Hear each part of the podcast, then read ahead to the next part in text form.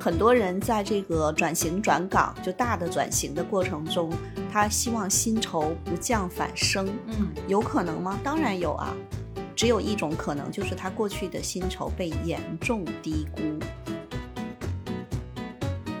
去练拳击的时候，你跟沙袋去打的时候是一种感受，你跟教练对打是一种感受，你跟学员对打是另一种感受。有些人是他的恐惧太大，他的担心太多，他的焦虑太多，这是第一种。第二种呢是既要又要还要，第三种呢是不见兔子不杀鹰。其实我特别想说的一个点就是，你是要招一个销售总监，嗯，但是是招一个攻城略地的销售总监，还是帮你收拾烂摊子的销售总监？一样。那当然，能力模型是不一样。对，嗯。呃，最简单的一个，比如这个公司，它原来没有某个行业的客户。然后他以突破性的方式去拿到了这个，开辟了这个行业，嗯啊，如果他没有人际关系的这种链接，他很难去突破的啊。所以其实就是一件事情的表象背后，一定是有你的能力可以抓取出来的。就是排难在前的小伙伴，尤其他成就在三十四，他是不愿意付出那种叫无用功。欢迎大家收听《十人十集》，我是舒阳，我是赵楠，我是薛逸然。世界上没有完全相同的两片叶子，也没有完全相同的两个人。看到差别，才能互相理解；关照他人，才能认识自己。在我们的身边，在听友群里，不乏有想要彻底职业转型的人。有的是因为实在不喜欢现在的工作，有的是行业日薄西山，前景惨淡，有的是工作多年之后想跳出体制内。我们都暂且把他们叫做高难度职业转型。其实以前我们也有邀请过有职业转型经历的朋友上过节目，是从内容转做运营的，但这种转型就其实我们没有把它叫做高难度。然后，但是这一期我们说的是高难度的职业转型，所以第一个问题还是咱们先说一说，你们觉得什么样的算作是高难度？或者说你们见过的很高难度的职业转型是什么样子的？那我先说哈，嗯，比较多的是，比如说换城市、换行业，又不想从事原岗位，或者他所在的岗位很有可能在他所换的城市或者行业其实是不太存在的。比如说，我们可以虚拟一个案例哈，假设呃一个小伙伴他可能是在。某一个城市，他们那个城市他做的工作呢，是有点像这种石油设备方面的一个研发或者是项目管理。然后他现在可能想到上海或者想到广东深圳这面工作。首先他换城市了，嗯，然后石油这个相关的行业，它实际上是在某些城市聚集的，嗯嗯，所以行业肯定也得换。然后他原来做的是偏这样的技术或者相应的项目管理，但是他们的项目管理虽然都叫项目管理，但是实际上你去应聘其他，比如说互联网公司的项目管理或者 IT 公司的项目管理，其实差异还蛮大的。嗯，就类似于这样的，就我们说的换城市、换行业，又想换岗位。嗯，还有一种呢是。啊，这是一个真实的案例，我就不能讲太细了。他是从某一省会城市的金融机构里面做财务的岗位，换到北京，而且他不想做财务，也不想再在金融机构里面做财务，就岗位他也换。嗯嗯。那他想说，我不换行业行不行呢？我们知道金融行业实际上那个岗位的划分是比较细的，而且门槛是蛮高的。嗯嗯。呃，所以即使他不想换行业，也由不得他。以前呢，我遇到这种换城市、换行业、换岗位，我都会建议大家去内推。所以这个小伙伴换到北京找了一份工作，我问他是怎么找的，他说投简历找的。嗯嗯。所以你看，有的时候。这老师你说的投简历找的是哪个案例？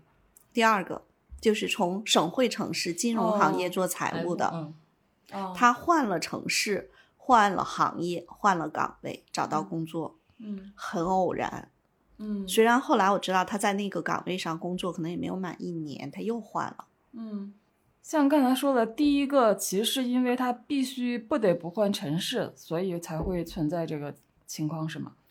或者说不是叫不得不换，是他心向往之，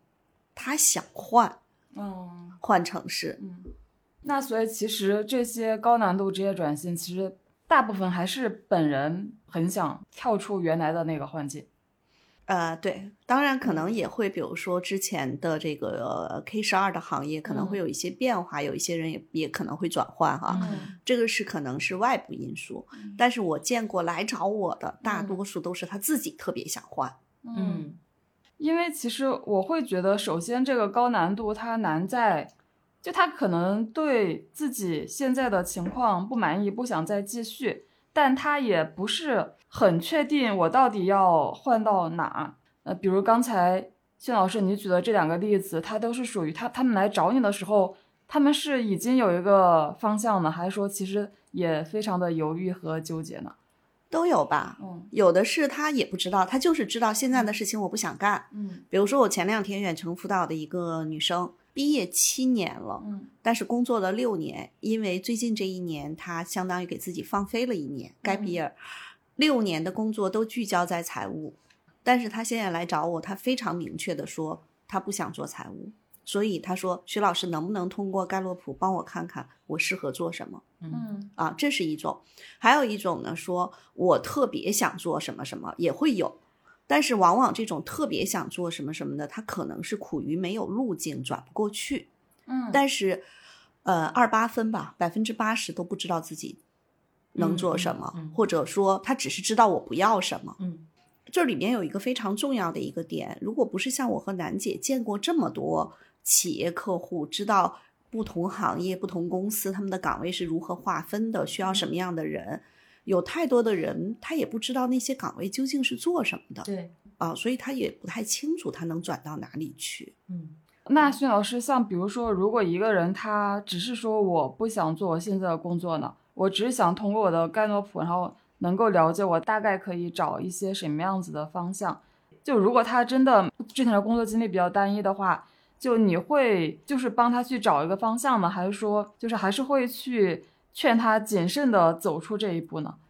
这肯定看具体情况。嗯一般来说，如果他的工作年限相对比较短，嗯比如说不到三年或者嗯不到五年，然后还要看他的具体的情况。嗯有一些人是属于那种比较能够去呃想办法去适应环境的嗯。啊，这种时候我们会鼓励他呃勇敢的跳出这一步。但是怕的是他在原有的岗位上，其实可能已经干了八年啊、十年，嗯。然后上有老下有小，有房贷有车贷，我觉得这个时候我会劝他谨慎。但是像我刚才讲的第三个案例，就是做财务，嗯。然后他现在想转型，那其实我是能够从他的盖洛普看出来他的可能性，嗯嗯但是这个可能性他能不能碰到机会，嗯嗯这又是另一个话题。嗯所以比较巧是我帮他推荐了一个机会，但是能不能谈成，这个事情不好说。嗯嗯同时，我也告诉他，我给他推荐的机会不一定特别适合他，他还得自己去投简历去找，嗯包括嗯通过朋友去内推。当然，我们不能只看他的盖洛普，也不能只看他过往的教育背景和工作经历，嗯还要看他在日常的生活中有哪些偏好，比如说他有没有一些能快速上手的技能。我第三个案例讲到的这个女生，就是她特别擅长去整理信息。她有一个业余爱好，就是呃，我不讲具体的了啊，但是他在这个业余爱好中，他们当时有一个小的这种民间的项目，他是嗯项目的统筹。嗯所有人对他的评价就是他能够快速的把各方的信息收集整理，并且形成一个大家可以去按着这个文本往下去运行的工作计划和方案。嗯嗯我们想一下，在职场中，这个特质实际上在某些公司的一些总办去做一些呃，就是项目的统筹管理是 OK 的。嗯嗯然后我在看他的盖洛普中，他的分析、他的思维啊、然后他的纪律都排在非常靠前，所以实际上是可以把这部分的能力再激活，或者说你去面试的时候，可以去强调这方面的能力。嗯当然，呃，如果他去应聘的某一家公司，所有的岗位都是分得很精细，这个是不太可能的。嗯但是如果呃你在一个比较小的公司，它那个岗其实是比较打个引号的混乱，嗯或者说很有弹性、嗯很有变化，嗯那就有可能。嗯嗯嗯。哎，那我想到一个情况，就是因为很多人他是对现在的工作不满意嘛，因为可能他能够换的一个工作也是一个小公司，就可能工作也不会那么的舒服，那他会不会就最后最后会觉得失望会更多呢？就比如说，孙老师你接触过的情况，嗯，这个实际上非常重要的一个点是看一个人的意愿和对未来的预期。就是很多人在这个转型转岗，就大的转型的过程中，他希望薪酬不降反升，嗯有可能吗？当然有啊，只有一种可能，就是他过去的薪酬被严重低估啊嗯啊，是有的，这种可能是有的。你说我已经是在 K 十二最风风火火的时候，在 K 十二这个互联网公司已经拿到了一个比较高的薪酬，我现在转型，嗯。然后我还希望薪酬能够升，那也有可能就这个人特别牛，有我也见过这样的案例。但是如果要是他想做大跨度的这种职业转型，他就不能既要又要还要，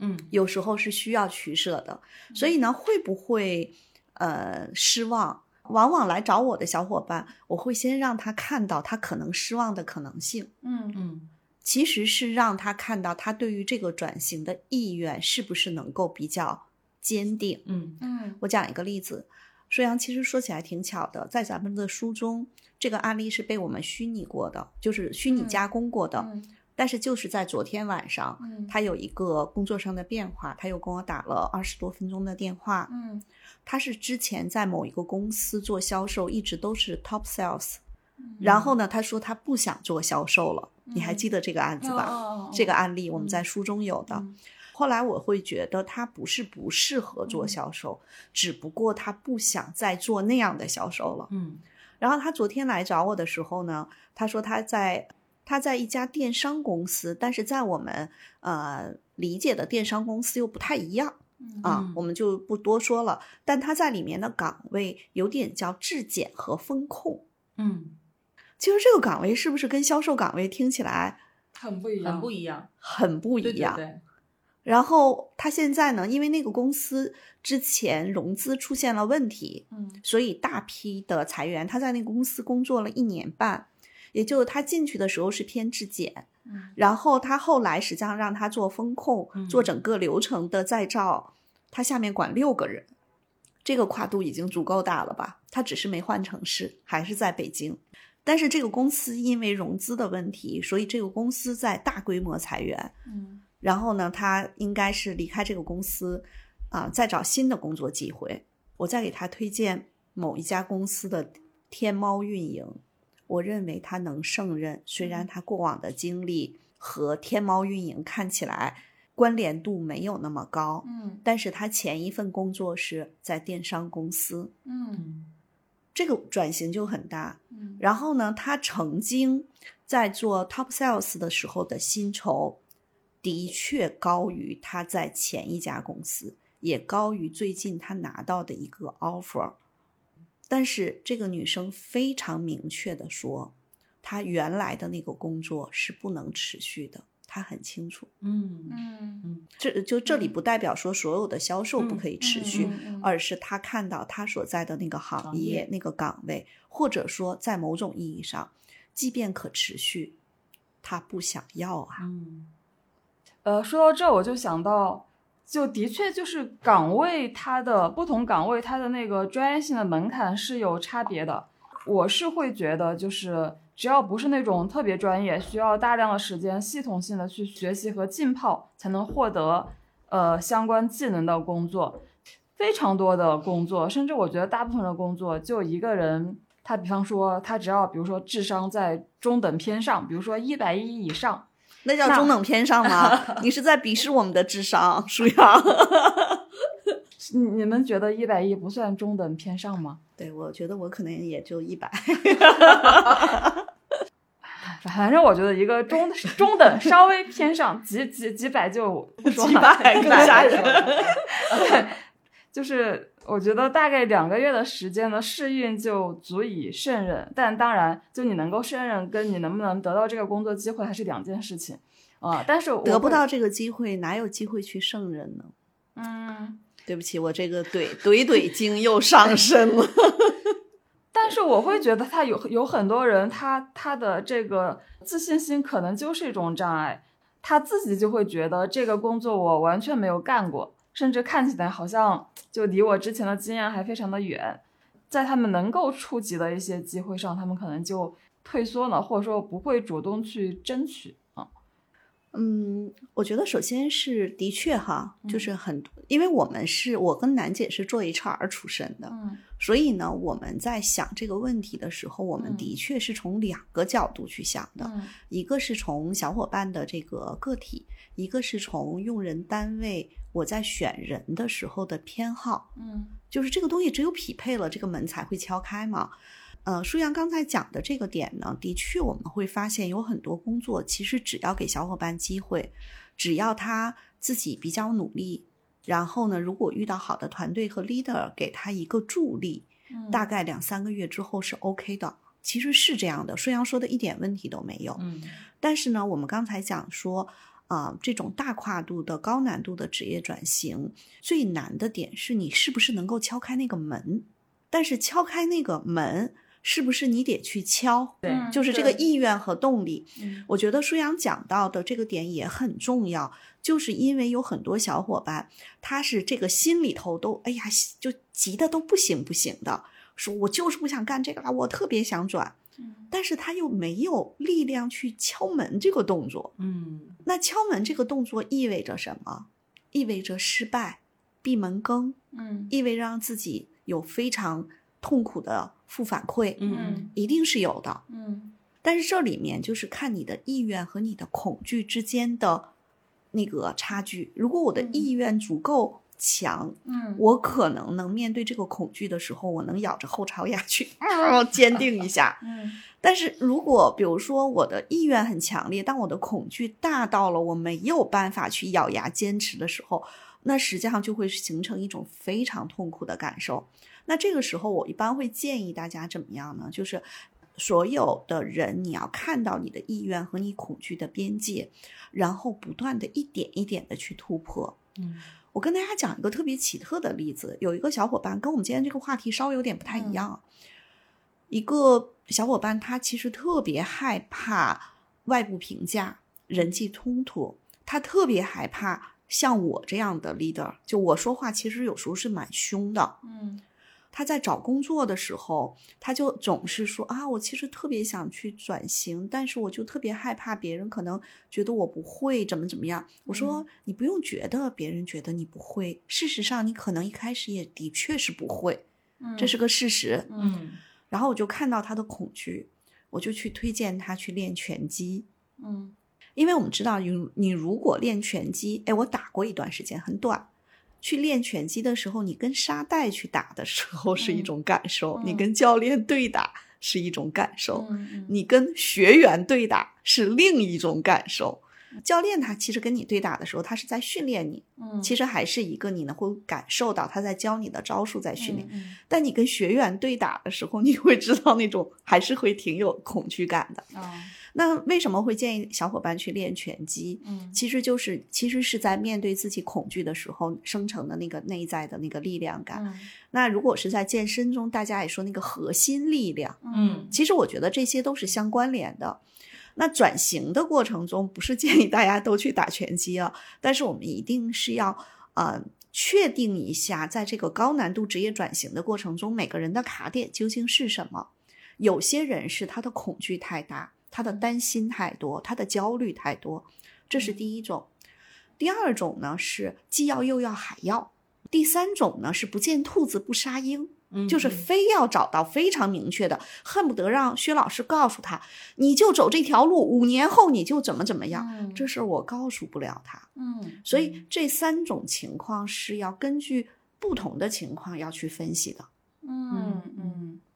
是，我觉得大家可以对号入座一下，自己是不是属于这三种情况，还是说都都不属于？可能你非常勇敢的就去高难度转了，嗯，但是转坑里了也没事儿。对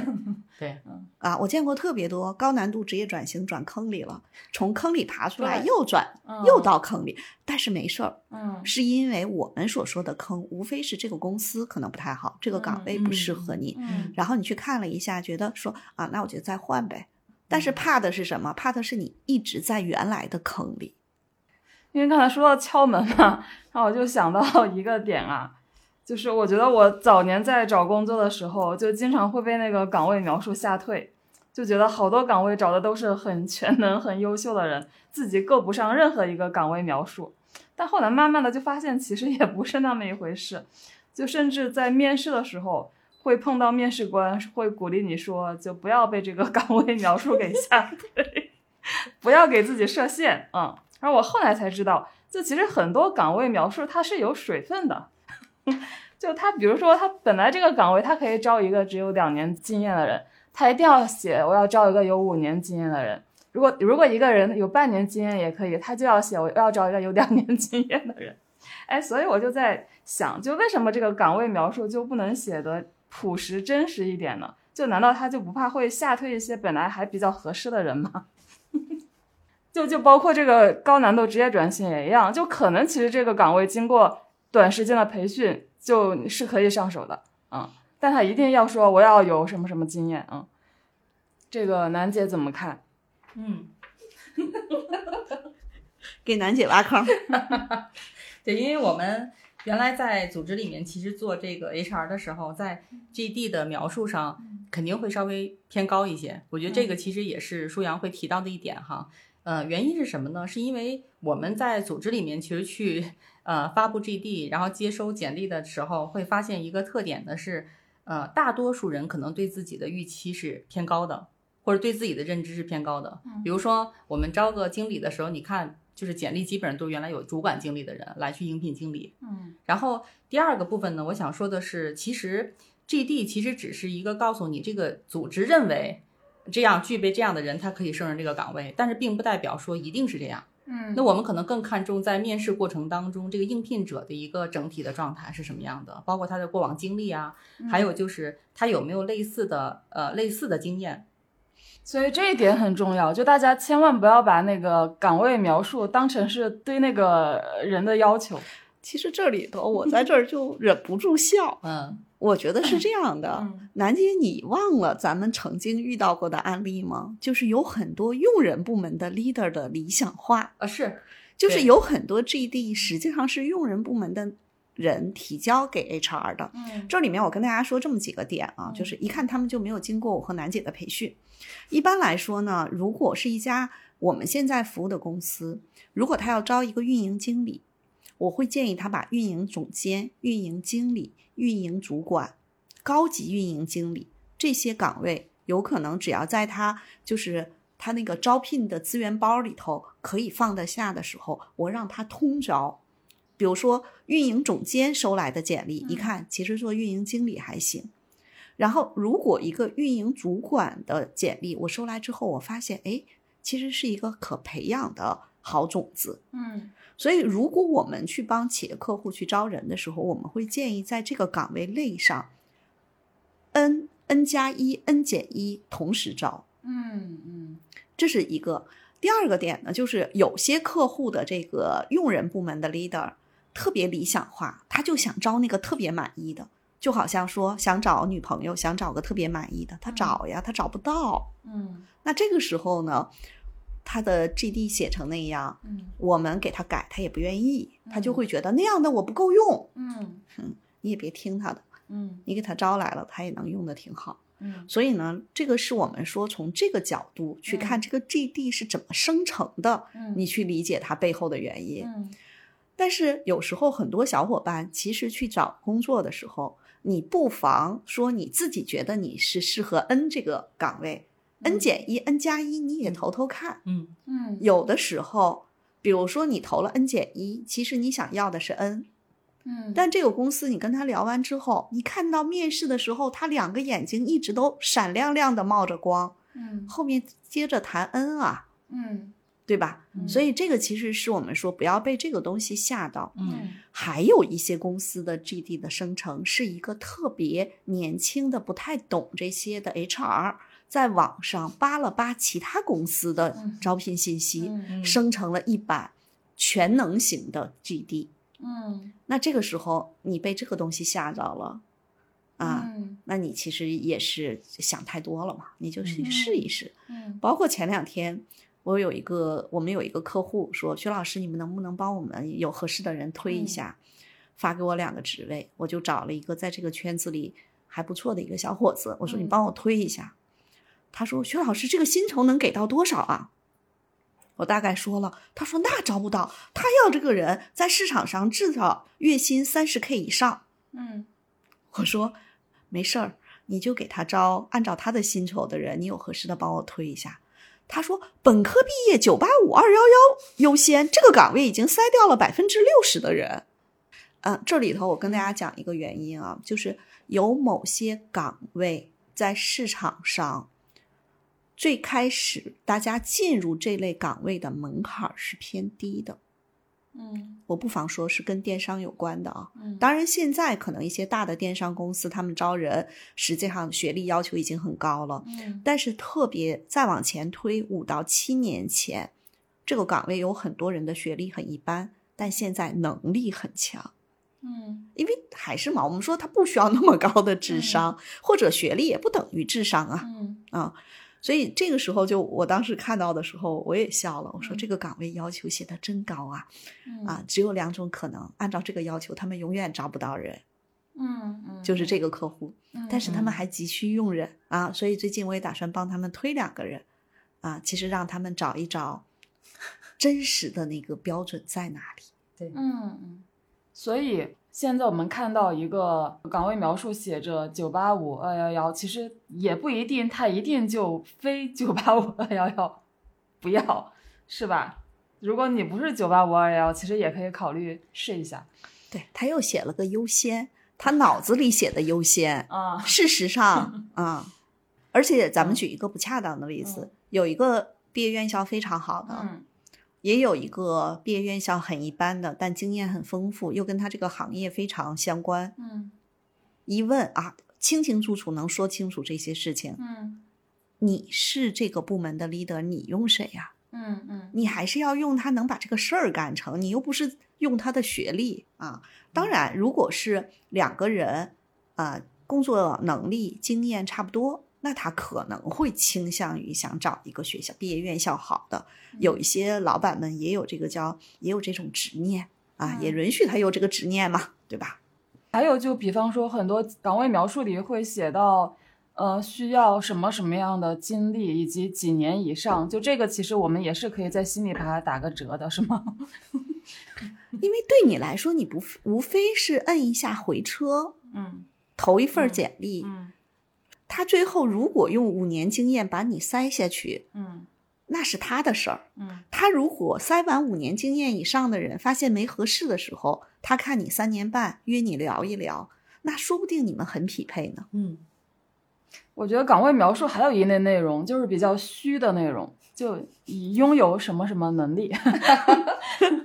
来来来，楠姐 又给楠姐挖坑了。或者拥有优秀的什么什么能力。嗯，嗯就我我们其实看到很多的那个招聘的 JD 里面嗯都会写到这个点，嗯呃，那个点我觉得大家可以看一下就可以了。然后另外一个，另外一个楠姐说的好隐晦呀、对，另外一个呢就是结合那个岗位的实际需要，嗯他真正需要的能力，嗯，其实，在那个里面可能有，也可能没有。哦。对，是的，是的，嗯嗯，对，也可因为因为像依安老师说的，很多的那个就是公司再去写 JD 的时候，有可能就是互联网上看同岗位岗位去复制的，嗯。对吧？然后稍微修改修改就发布了。嗯。然后具体这个岗位它的真实工作场景是什么，以及它在场景中会遇到什么样的任务这件事儿，嗯。HR 真的未必特别清楚。所以我们说，其实，在那个真正去读那个 JD 的时候，是不是能够去了解到这个岗位背后他的工作场景嗯是很重要的。哎呀，而且实际上有很多用人部门的 leader，他在想他要招一个人的时候，他说我就要招一个销售总监啊。最近我和张楠，我们俩不是说要给这个呃，就写一套跟招聘有关的文档，然后发给一些创业公司的创始人或者合伙人嘛。嗯其实我特别想说的一个点就是，你是要招一个销售总监，嗯但是是招一个攻城略地的销售总监，还是帮你收拾烂摊子的销售总监？嗯，不一样。那当然能力模型嗯是不一样的。对，嗯所以有很多用人部门的 leader 或者老板，他们实际上都没有把这个问题想清楚，他们更想的是说，我要招一个经验丰富的销售总监，就是既能攻城略地，又能收拾烂摊子。对，既要又要还要，哎，所以其实我们就已经说到这个广撒网的问题呢。就首先你要敢于去撒网，是吧？嗯 就敢于去敲门。嗯，之前燕老师也说到过，就其实他会觉得像内推可能是一个更快的触达到一些机会的渠道。毕竟，呃，普通人可能这个人脉圈还是比较有限的嘛。那可能我去市面上广撒网还是必须要有的一个动作。那怎么个广撒网法？就比如说投简历，因因为因为因为我可以想象，就是这个职业转型肯定是我投的，在招人方看来，就我的这个简历应该是跟我的这个岗位没有太大的匹配度的嘛。那在这种情况下，我怎么才能吸引对方的注意力，就能够考虑到我，然后给我一个面试机会呢？就怎么有技巧的这个广撒网？这就是我们楠姐最擅长干的事儿。所以我经常说，楠姐在做简历优化的时候，嗯。她其实并不是在做描眉画眼儿的这个外包装，嗯。她实际上就是，比如说，呃，去找楠姐做过咨询的小伙伴，楠姐实际上是会问他们说，你期待，比如说的这个目标职位，你也可以把你感兴趣的几个目标职位的 GD 发给楠姐，嗯然后楠姐会在这里面去看，再去看他过往履历中是不是能够有一些关联，是吧？嗯，啊。然后我觉得那个就是呃，因为这期我们的主题其实是这个高难度转型嘛。那在高难度转型里面，我觉得其实刚才锚定的几个几个概念，就是跨行业、跨城市、跨岗位。然后我们之前辅导的小伙伴呢，确实有这种呃跨行业、跨岗位的，就是没跨城市。这个跨度其实还真的是特别大，比如从传统行业跳到电商，然后呢，在这个原来是传统的一个销售，然后现在就特别想去做呃这种兴趣电商平台的视频的视频的运营嗯啊，其实这种的小伙伴，我觉得其实跨度还是很大的。嗯啊，那么在这个过程当中，其实呃，我自己觉得啊，其实一个 GD 里面它所显现出来的需要的能力，就是跟刚才说的我们的场景有关。这个也是之前我们去给组织去培训的时候，依安老师会提到的场景角色目标嘛。然后我在场景角色目标后面，其实会对应着提炼一个能力。嗯这个能力啊，其实就跟你以往的工作经历有关了，或者是你之前的兴趣爱好，或者是生活当中的一些特点有关。那我们要在这个过程当中，其实是把这个提炼出来，嗯告诉对方，我虽然没有这个经验，但是我有这个能力嗯啊，我我有这个尝试，我可以把它做好嗯啊。其实这样一个一个概念，而不是说，呃，我还是这个简历啊，就跟原来一样，比如我应聘 HR 的，我还是 HR 的内容，但是我要应聘这个，比如说电商运营的某个岗位。嗯啊，那在这个里面，其实你可能要突出的点是不一样的，嗯所以我们其实一般是以终为始，以你的目标作为一个锚点，之后就是梳理你的过往经历。梳理的整个过程呢，一个是最终的呈现，还有一个在这个过程当中，其实也是理清你去跟面试官去交流的一个思路是什么。因为你在简历里面其实呈现的内容一定是会在面试过程当中引发面试官提问的，嗯引跟面试官会有互动的内容。所以我觉得，其实在这个高难度转型里面哈，我觉得有几个方向。第一个方向就是刚才依然老师持续提到的，就一定要就给自己争取机会。嗯。但是争取机会的这个部分，我们也要去，就是你你要去有一些思考的争取，而不是我们说的我原来简历是这样，然后我还是海投，嗯。那有可能你就得不到正反馈嘛。嗯。那在这个过程当中，你对于你想去转型的行业有没有一些深度了解？嗯。比如说找一些做这个行业的小伙伴，嗯。或者是找一些所谓的这种呃经验比较丰富的过来人，嗯。然后真的去聊一下，知道这个岗位它的在这个组织里面的价值是什么，他嗯是如何去运营的，跟上下链的这个关系到底是什么，嗯我觉得是很重要的嗯。第二个部分呢，我觉得在转型里面非常重要的一点就是你是不是能够去笃定你的转型，起码在面试的过程当中，你需要给面试官有这种感觉。嗯对吧？如果你就是说我试试，你可以想想有多少人愿意去给你这个机会，就哪怕是比如说笃定完了之后进去，我发现不合适，咱再换。我觉得那个也是像依然老师说的，我们嗯那个职业转型肯定是有尝试的，也不见得说一下一步到位。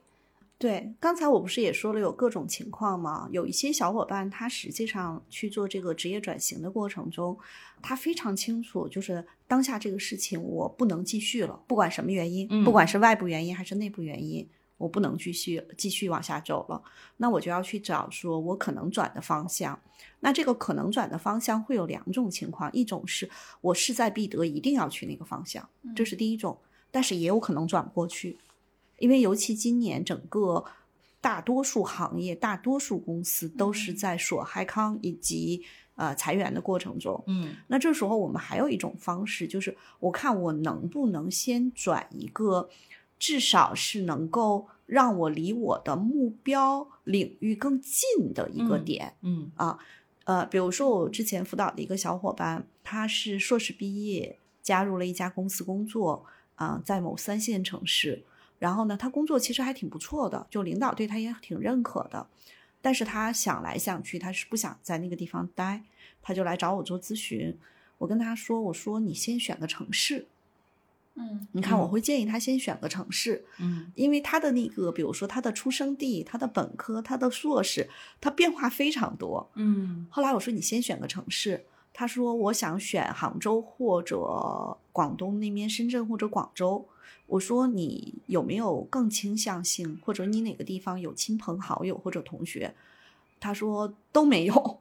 我说那你现在来说相对比较更倾向的是什么？他说可能是杭州。嗯。我说那我给你一个高风险的决策，就是你一跺脚先去杭州。嗯。这里面其实还说到一个点，这个女孩很有意思，她跟我说了这么一句话，她说：“薛老师，虽然我在这儿工资不高，但是呢，我基本上呃有有储蓄，我可以半年不工作，我是嗯能保证自己，比如说租一个比较便宜的这种青年公寓或者嗯那种房子合租房，然后可以半年没有工作，我是能养活自己的。”嗯你看这个女孩，就相对来说，她为自己的这个转型已经做了非常强的嗯积累。嗯嗯同时对比分析一个，有另外一个是我几年前辅导的，也是在某三线城市工作。当时她实际上被借调到了北京，后来又回到了她所在的城市。嗯然后他现在是因为他们的团队换了大老板，他在那儿待着非常难受，他特别想一跺脚离开这个团队。可是他在这样的一个城市，有房贷，有车贷，他想找到同样这个薪水的工作，难度系数其实是挺大的。嗯这两个案例的对比分析，其实就是如果你想做高难度的职业转型，你一定要有一些储蓄来支持你在最开始的时候有点艰难。嗯啊嗯我们回到刚才说的这个小伙伴，他说要去杭州，我就帮助他去梳理他过往的工作经历中，如果想去杭州的某一些做，不管是这个视频相关，嗯或者电商相关，或者哪怕一些中小型的呃这些公司相关，他有哪些工作能力是可以迁移过去的？帮他梳理完之后，我就跟他讲说，你可以上网去招聘网站关注这些岗位，比如说运营助理，这个岗位是不是比较低？嗯。他可能的收入也就是几千，但是没关系啊，嗯先进去，嗯。因为以这个小姑娘的特质，嗯我估计她如果在一家小公司，比如说她如果在我和楠姐辅导的客户那面，楠姐如果面试看到她，会觉得没经验没事儿啊，嗯还不错，嗯哪怕先把她放到客服轮岗，让她快速的熟悉啊、呃产品，嗯熟悉业务，然后再把她调到运营部门，对都是有可能的。对，但这时候就要看到这个小姑娘，她是不是能够有这样的一种笃定的信念，就是我拿了一个比较低的岗位进去了一家看起来名不经传的小公司，嗯。嗯。但是我可以在这个小公司腾挪到一个就关键的业务岗位，并且有发展。对，那分析这个案例，我再把它总结有三点：第一点，就他肯定是要换的；嗯。第二点是他选了一个目标城市，但是现阶段他得一跺脚先过去，嗯。嗯。否则的话面试没有办法开展。对，即便是视频、远程视频，人一问你在哪儿呢，他一说那城市嗯嗯，HR 一想说我又约不他来面试，我要给他推荐给用人部门的 leader，用人部门 leader 说这人又来不了，你给我推啥？嗯啊嗯嗯。然后这是第一点，第二点就是，有可能这种高难度的职业转型，真的一开始得先进个小公司，别怕，嗯，只要别进到那种特别差的小公司，小公司不代表不好。嗯我我其实刚才就是依然老师在去讲这个转型的时候，我也有一个思考，是在于说转型有没有相对不是，就是因为刚才我们说的其实跨度很大嘛，嗯，那么有没有一些小迈小步伐可以真正达到转型的？我后来想了想，可能也有类似的方案，就比如说啊。呃，我可能因为我对这个组织很熟，我就在这个这这个组织里面有什么样的岗位，那么这个组织里面如果有一些岗位空缺，你又又跟你目标岗位类似的话，嗯你可以内部活水去试试。当然，这个其实你一样也有申请，也有这个对方就是我们对方的 leader 觉得是不是适配的这个因素在哈。但是你的大的环境，我指的是你的工作环境和小伙伴其实是没有变化的。其实相对来讲，这一这一趴就等于是你少了这个部分的一个适应。还有一种方式呢，是找一个你呃跟你同岗位，但是看看你想去的这个目标职位，它的行业有没有同岗位的工作。如果有的话，你你先进到那个目标行业里面，然后慢慢的再去熟悉行业的过程当中，再去找跨岗的机会嗯啊。这个部分可能就不像我们刚才说到的，咔嚓一下一百八十度大转弯那么那么激烈。然后它，但是这个就需要时间。这，这有点像我们说的，就是换行不换岗，换岗不换行的，就是那个意思，就是一个阶段嗯啊，就是一个一个缓冲阶段吧，我觉得是。对，内部转岗这个事情，其实呃是一个小伙伴，如果他我不想做这个工作内容了，嗯那我对这个公司没有任何说我不想在这个公司干了，嗯他有可能在内部可以尝试去转岗。我嗯觉得这个要呃要分析他究竟让他想一跺脚离开的原因是什么。嗯有些人一跺脚离开的是这个工作内容，嗯有些人一跺脚离开的是这个 这家公司。嗯啊，我之前辅导过的一个小伙伴，他就是呃在公司财务部工作，然后呢，他就是属于财务部的小伙伴，天天跟市场部的小伙伴一起吃午饭的那个人。嗯嗯后来呢，市场部正好有一个同事离职，然后他就问市场部的那个小伙伴说：“哎，我能转到你们部门去吗？”然后他说：“你你去找那个市场总监聊一聊啊，有可能。嗯后来一说说啊，那你过来吧。嗯，但其实这里头还有一个背景信息，就这个女孩一直在外面学着一些跟新媒体运营有关的课程，，对，并且在课程中做助教，嗯并且帮两个老师做过一段时间公众号的排版啊，这些运营啊，嗯就他有了一些在工作之外的经验的积累。嗯嗯嗯，后来他就转到了市场部，嗯嗯，就其实还是有准备。对，嗯，所以我觉得这个其实，在组织内部转岗的时候，也是一个非常重要的点。比如我们其实去辅导好多小伙伴的时候，都会说，如果是组组织内部的这种活水，比如你从 A 项目跳到 B 项目，虽然好像都是类似的，但是一定管理风格还有他们去做项目的方向是不一样的。那你是不是可以去找像刚才依然老师说到的，比如你目标的那个部门的人，先去聊聊，嗯那么大概了解了解里面是什么样的，再结合自己的一些强准备，嗯其实胜算就会有嘛。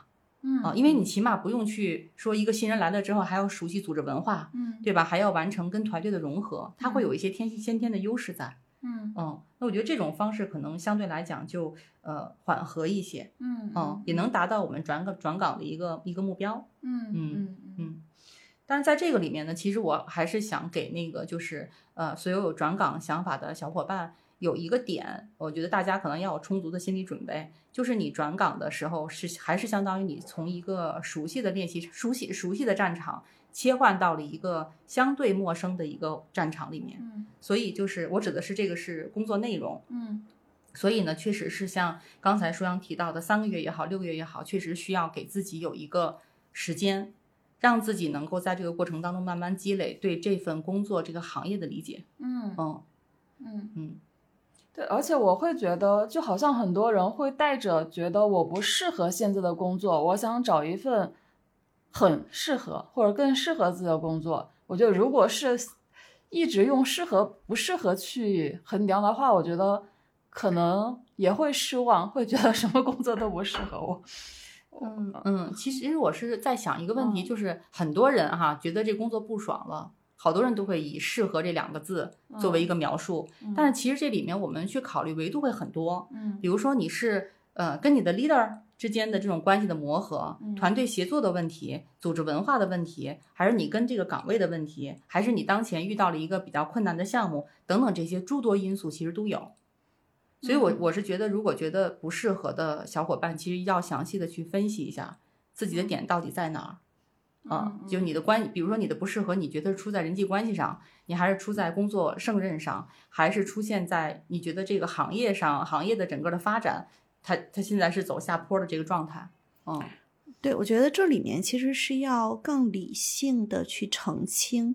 呃，自己对工作、对职业的这件事情嗯的一个阶段性定位。对，就是有一些人啊，我觉得是属于叫工作狂特质的，嗯就是特别希望在职业上、工作上能够啊、呃有成就，有嗯持续的这个攀登高峰的这种成就。嗯如果是这样的小伙伴呢，那我会会鼓励他去折腾嗯啊，是有这样的人。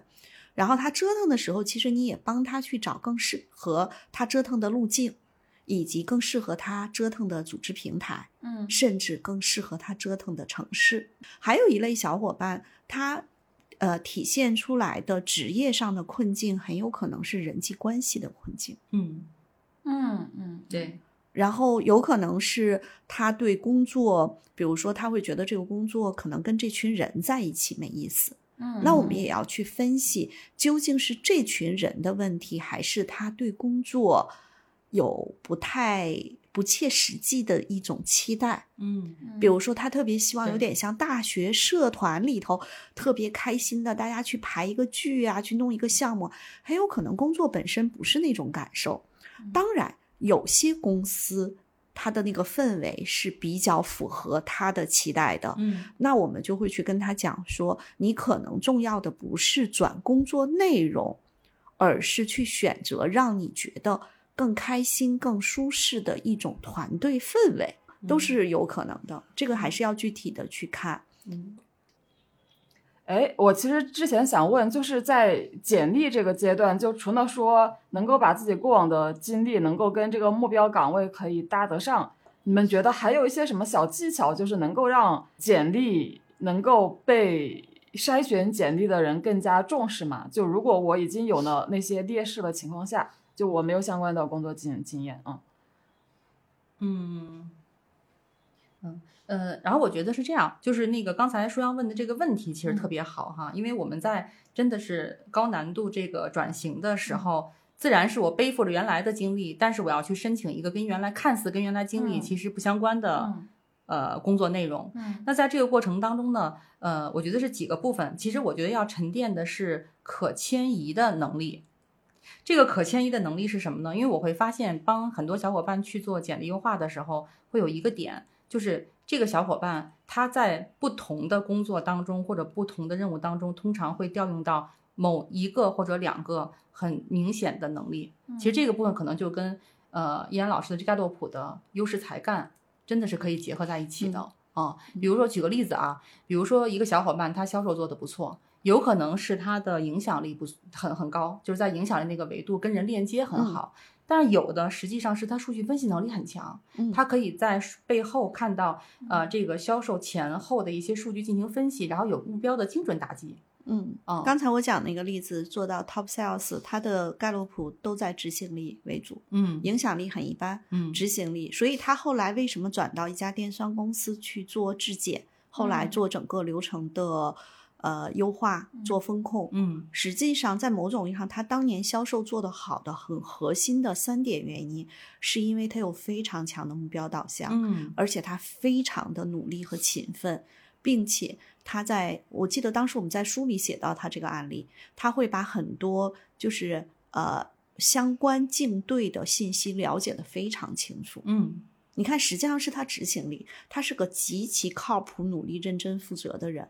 他销售做得好，其实他干别的也不会差。对。哎，其实刚才依安老师提的这个点，就这些点，如果是我们想去转行的话，你就要把这些能力真的提炼出来，放到你的简历里面，以这种你经历的这个呃案例，呃典型案例，嗯然后输出，最后要加上你的达成的目标或者成果，取得的成果，来去告诉看简历的小伙伴或者是面试官，哎，我这个能力是这样的，然后我可以达到这样的成果，我用的什么样的方式去做的？嗯，嗯嗯就就是说，可能你就是没有相关的经验，那你就可以把你过去的非常厉害的经验写上去。尽尽管这个厉害的经验可能就没有直接的关系，但至少让人一眼看到你做过很厉害的事情，那你这个人肯定就能力不会太差。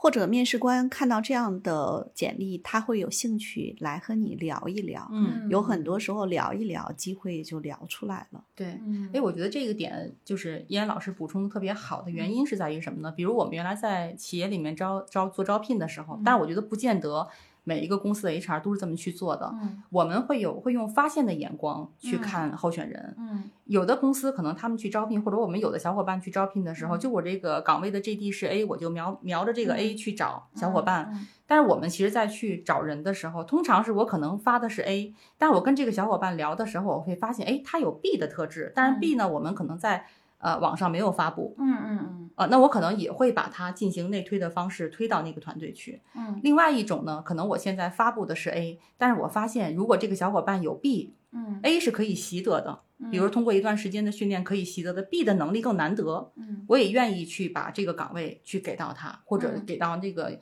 呃把他推给用人部门。嗯。啊、所以我觉得在这个里面其实是会有很多的这个呃面试当中也会有很多的变数在里面，嗯。但是最重要的是我们真的能够把自己的优势澄清出来，嗯。然后这个优势里面既包括你独特的，也包括你跟这个岗位有一定啊、匹配性的，就是我们说的可以迁移的这个底层能力。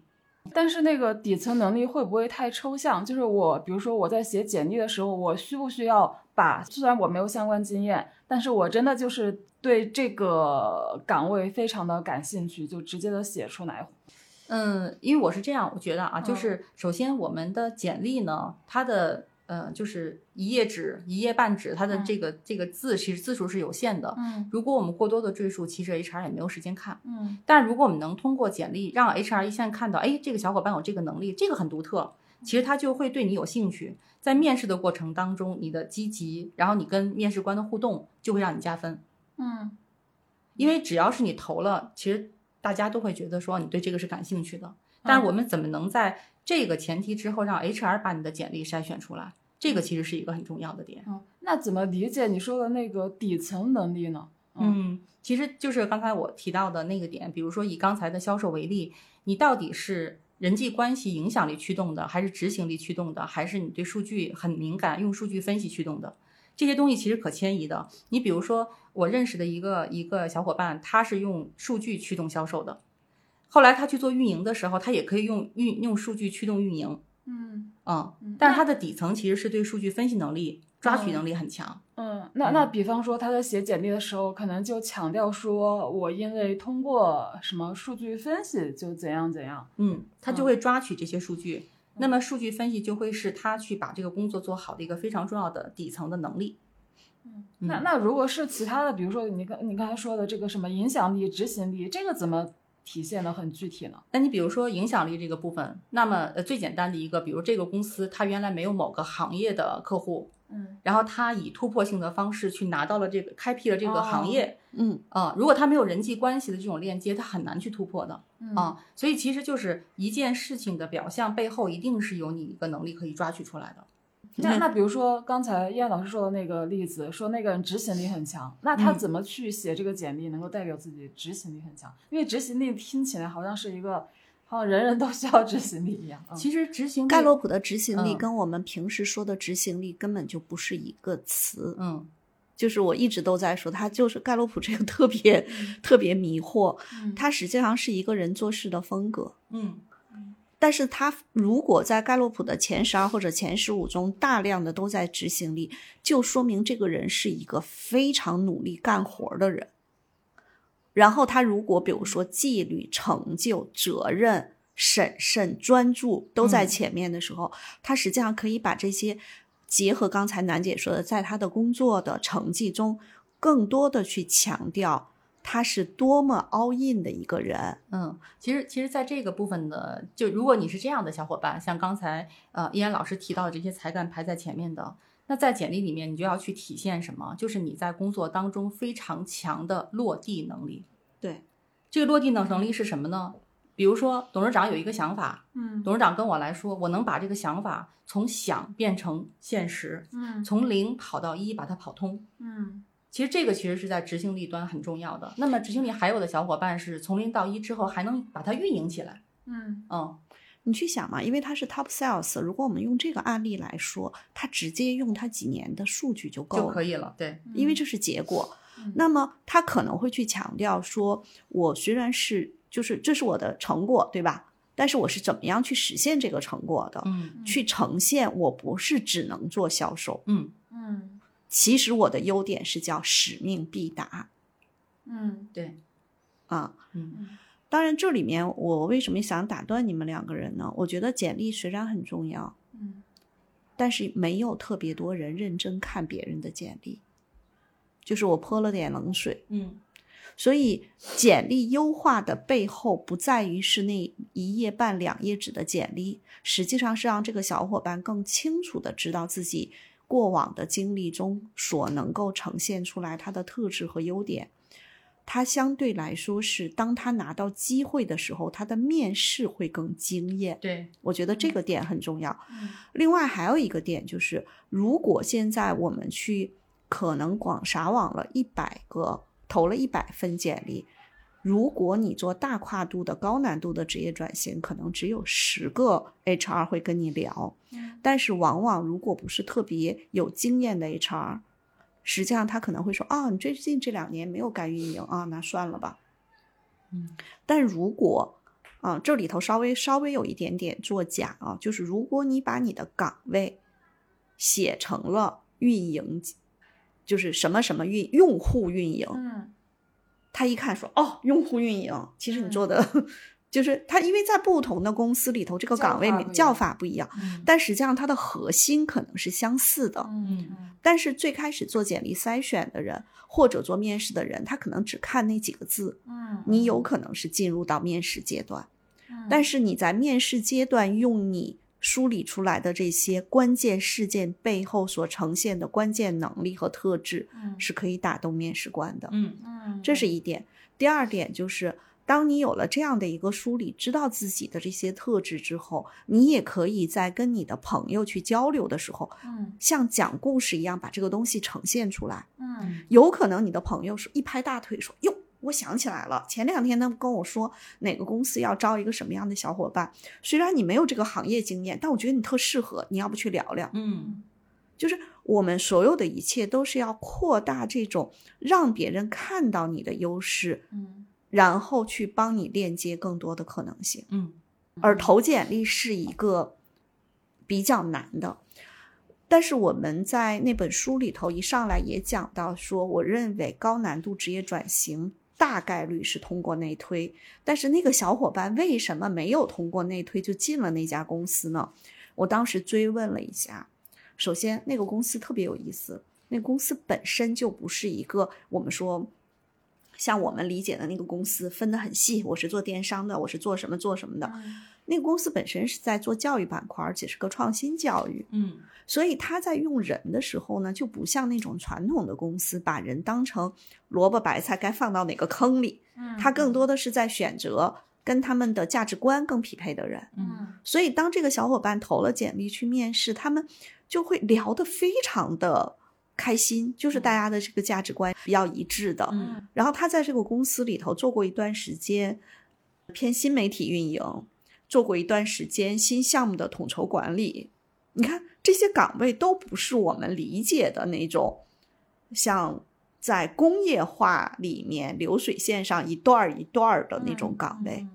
啊，嗯所以还是要去看不同的行业、不同的公司啊、其实还是蛮不一样的。嗯啊，但是是不是能够读懂这些信息，还是很需要经验的。嗯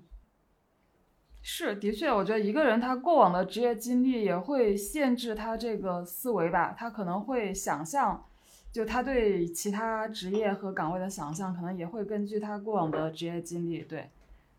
然后最后，就其实我们是有一个听友，他提供了自己的信息、背景信息，还有甘乐谱，因为他可能也是呃处在一个想要高高难度职业转型的这么一个阶段吧。虽然他的目标好像现在并不明确，他的背景信息是他其实是在某省会城市的某设计院，是国企。然后因为他们这个行业整体不景气，就今年他们单位已经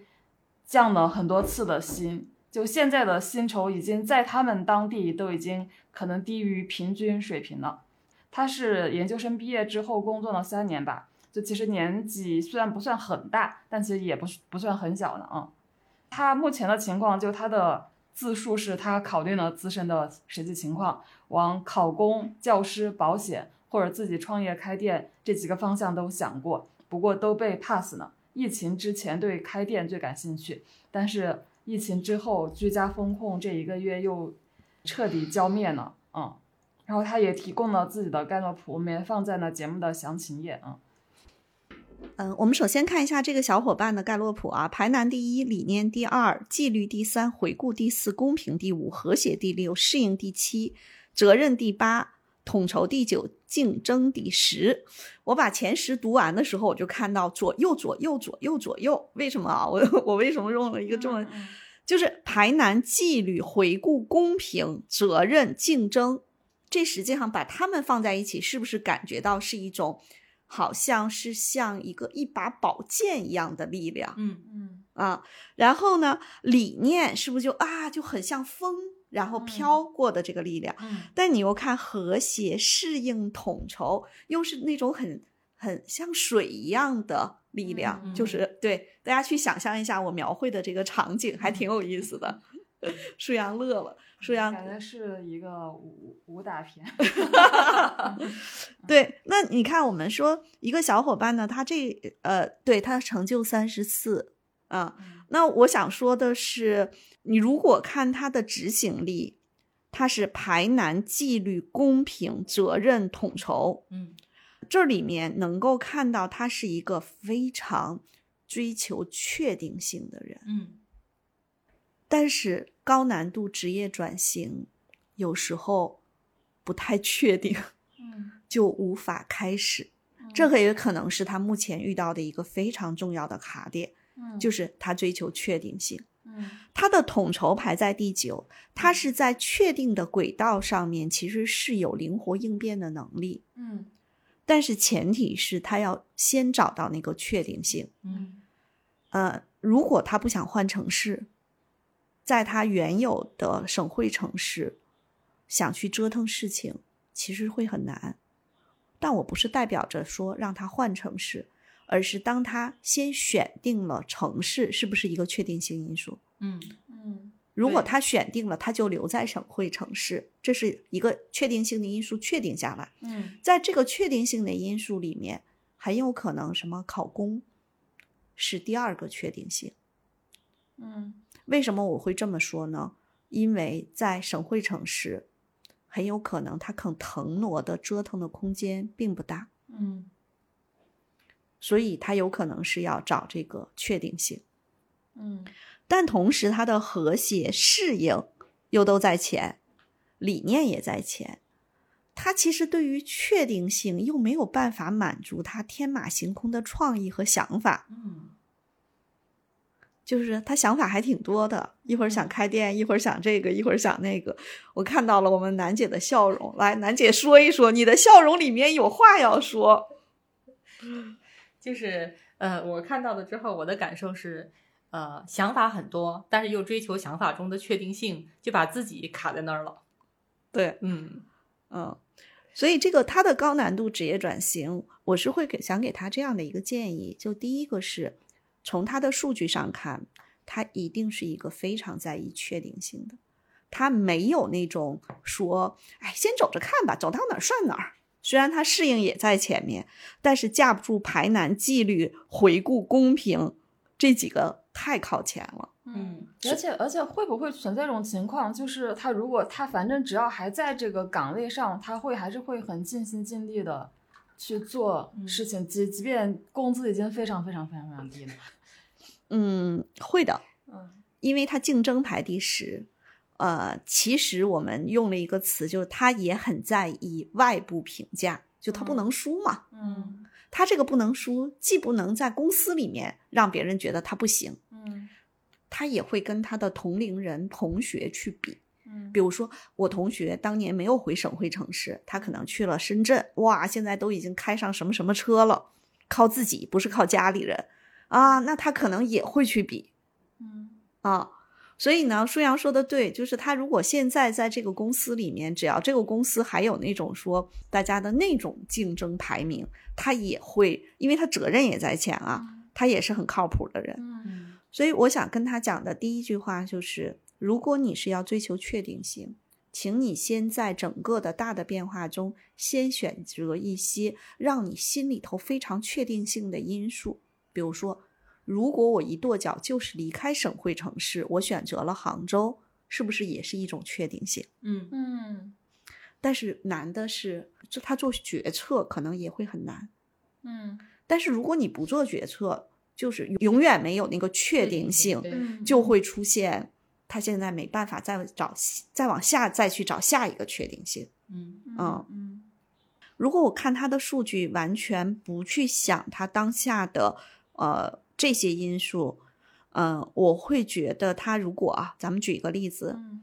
嗯，如果把时间轴拉回到二十年前，现在如果是二零零二年，他在某设计院，然后呢，他也很努力，他也很上进，因为他有这个竞争。别看他成就排在后面，嗯。他实际上虽然不是工作狂那种工作狂啊，嗯。但是他很靠谱，他很希望能够呃被认可，嗯。能够获得工作上的成就，嗯。很有可能他那个上升的路径是从助理工程师到工程师到高级工程师，到他们的整个这个设计院里的某一个细分专业领域的总工程师，嗯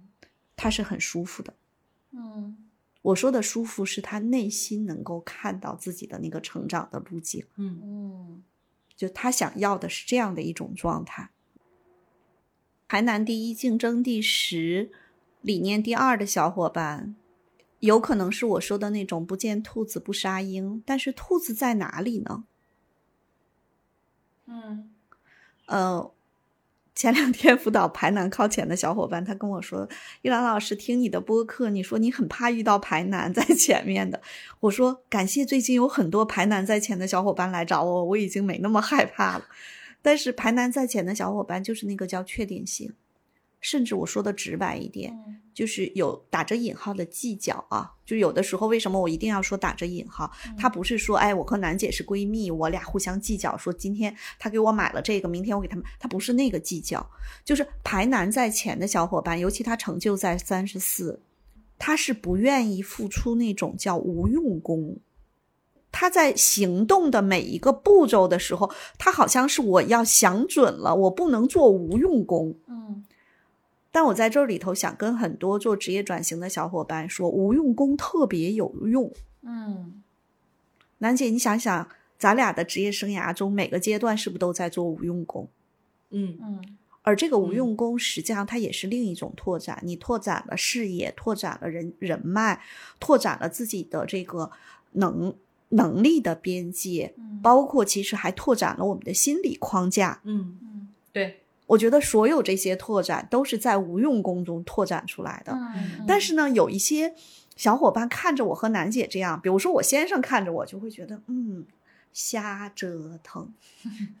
嗯我觉得瞎折腾才能折腾，不想瞎折腾，真折腾那他就一直在那儿想。嗯嗯嗯嗯，是。哎，我觉得刚才叶老师提到那个“心理框架”这个词还挺有意思的。嗯，拓展了心理框架。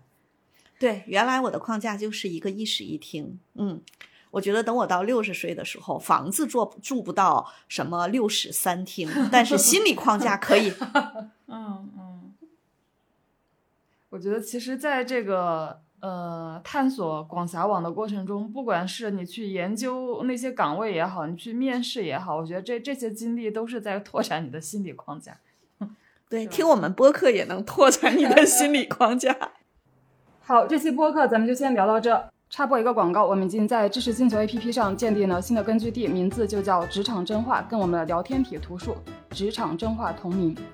知识星球有匿名提问等功能，我们也会把自己重要的所见所闻、所思所想分享和沉淀在这个社群里。同样，你也可以直接加入我们的听友群，入群方式在节目介绍页可见。谢谢，再见。